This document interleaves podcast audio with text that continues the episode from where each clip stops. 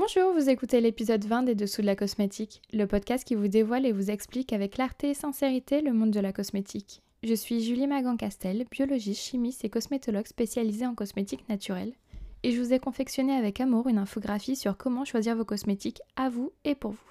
Elle vous donne accès à des outils de recherche en fonction des valeurs qui vous tiennent à cœur, et en plus de cela, il y a un récapitulatif sur les bienfaits de 10 actifs très connus en cosmétique.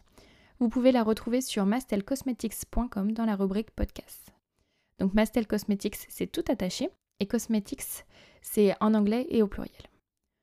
Aujourd'hui, c'est un épisode consacré à un ingrédient cosmétique, parce que comme vous le savez, tous les 5 épisodes, nous partons à la découverte d'un ingrédient. Pour le quatrième volet de cette série, nous allons donc parler d'un extrait d'algues rouges et d'arbres isotara. C'est un de mes actifs préférés parce qu'il a été très bien documenté, il y a eu plein d'analyses scientifiques qui ont été faites dessus, et il a aussi eu de très bons résultats.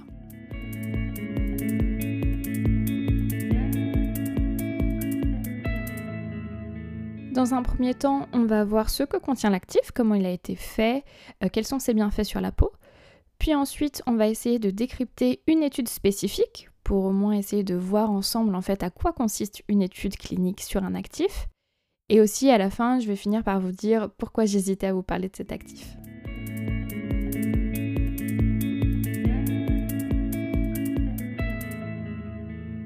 Alors cet actif, il a été éco-conçu à partir de deux extraits de plantes. Un extrait vient d'une algue rouge d'eau chaude qui pousse en Indonésie, donc près des côtes des Philippines. Et l'autre extrait vient de l'arbrisseau Tara. C'est un arbrisseau sud-américain qui est considéré comme l'or vert des Incas. Et en fait, dans ces deux extraits, ce sont des sucres spécifiques qui nous intéressent et qui vont constituer l'actif dont on parle aujourd'hui. Donc les deux sucres, c'est le galactane de l'algue et le galactomanane de l'arbrisseau qui sont utilisés. En fait, ce sont deux polymères de sucre. C'est-à-dire que ce sont des grandes molécules qui ont toutes deux un motif qui va se répéter, donc euh, une unité de répétition de sucre. Pour parler brièvement chimie, hein, une molécule c'est un enchaînement de plusieurs atomes, et un atome c'est un élément dont vous avez sûrement vu euh, pendant vos cours au collège, donc dans le tableau euh, périodique des éléments de Mendeleïev, ou alors si vous ne l'avez pas vu au collège, vous l'avez sûrement vu dans l'extrait du générique de Breaking Bad. Donc un atome c'est par exemple le carbone, l'hydrogène, l'oxygène, l'azote. Donc pour qu'une molécule elle soit considérée comme un sucre, il faut qu'elle ait un enchaînement d'atomes particulier bien spécifique qui est du coup bah, spécifique au sucre. Et comme je viens de le dire, un polymère, c'est la répétition d'un motif d'atome. Donc en fait, c'est la répétition d'un même groupe d'atomes. Donc ici, la répétition d'unités de sucre, donc de saccharides. C'est donc un polysaccharide. Donc la question qu'on se pose tous, c'est pourquoi ces deux sucres spécifiques En fait, ces deux polysaccharides, ces deux sucres, ils interagissent ensemble pour former un plus grand réseau. Et ce réseau, ils vont former un film à la surface de la peau. Ce film, il a plusieurs propriétés sur la peau qui sont super.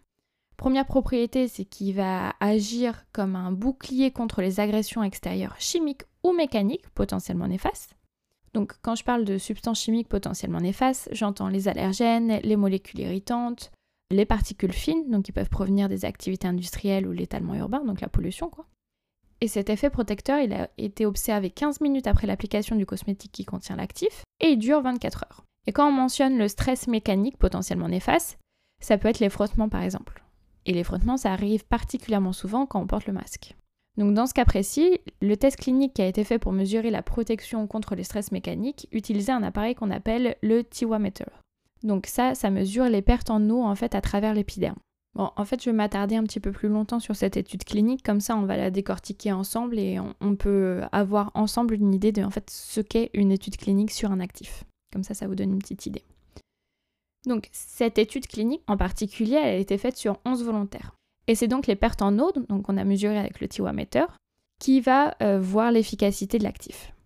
En fait, le process, c'est on mesure les pertes en eau de la peau avec le Tiwameter. Ensuite, on agresse la peau euh, du panel avec des bandes adhésives. Donc en fait, on colle une bande, on la retire, on la recolle, on la retire. En fait, on fait cinq fois ça d'affilée.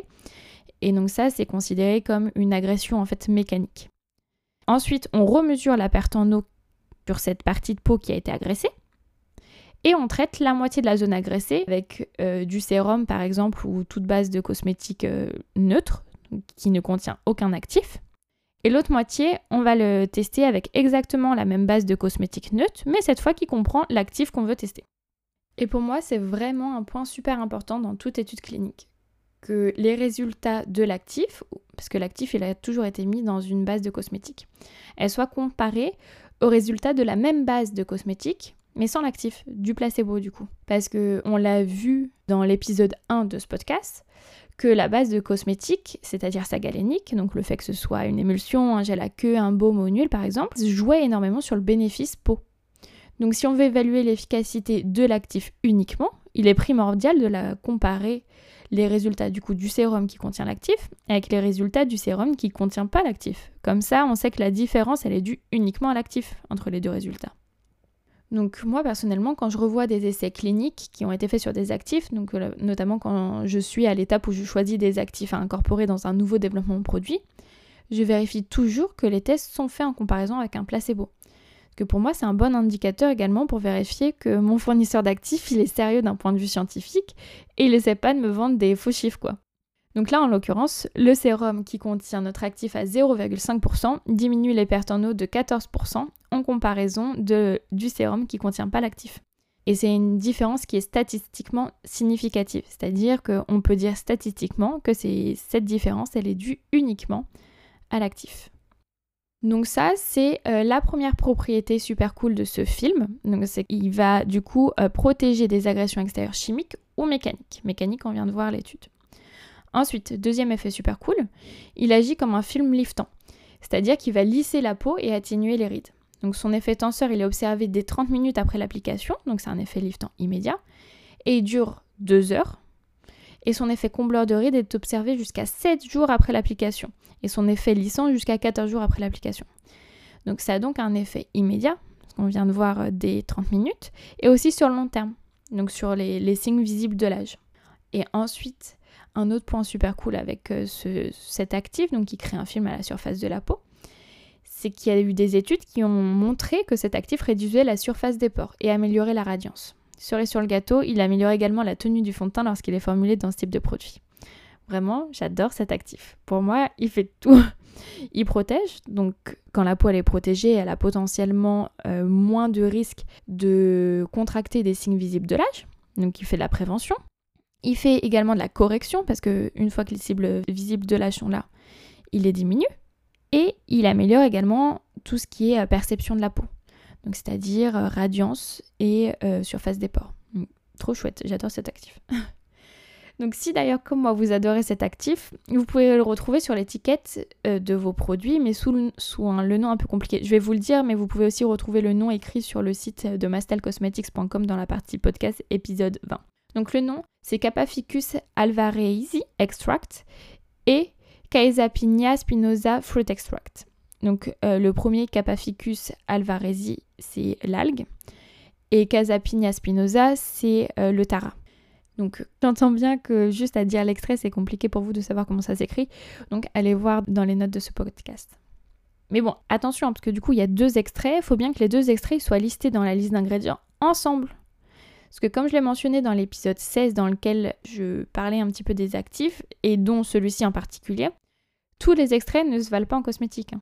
Cet actif, il a demandé plusieurs années de recherche pour le développement. On sait exactement quelles sont les molécules utilisées dans chaque plante. Ce sont les sucres dont on a parlé et on sait exactement comment ces polysaccharides agissent sur notre peau. c'est un extrait qui vaut extrêmement cher, même si son nom inki est composé juste de deux extracts.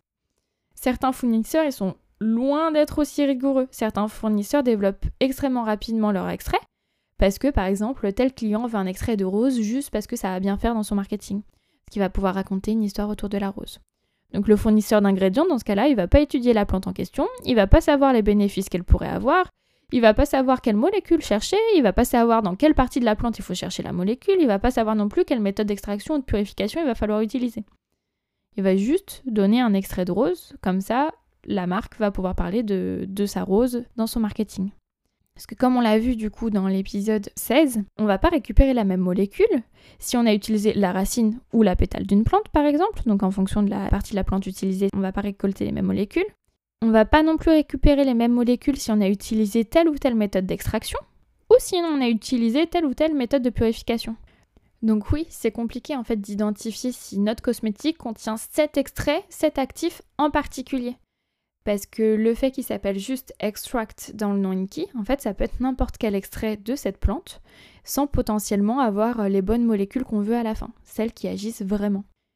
Mais bon, petite astuce, hein, si vous me suivez sur mon compte Instagram, donc euh, Mastel Cosmetics, tout attaché euh, Cosmetics en anglais au pluriel, vous avez dû identifier une crème qui contient cet actif et en plus à des concentrations objectivées, c'est-à-dire une vraie concentration qui a prouvé son efficacité lors d'essais cliniques.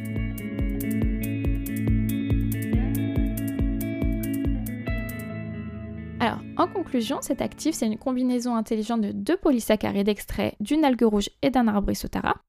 Il protège la peau des agressions extérieures, qu'elles soient chimiques ou mécaniques, donc c'est parfait quand on porte le masque. Il a également un effet liftant immédiat et sur le long terme, donc bye bye les rides, et il diminue la surface des pores et améliore la radiance de la peau. Je l'adore.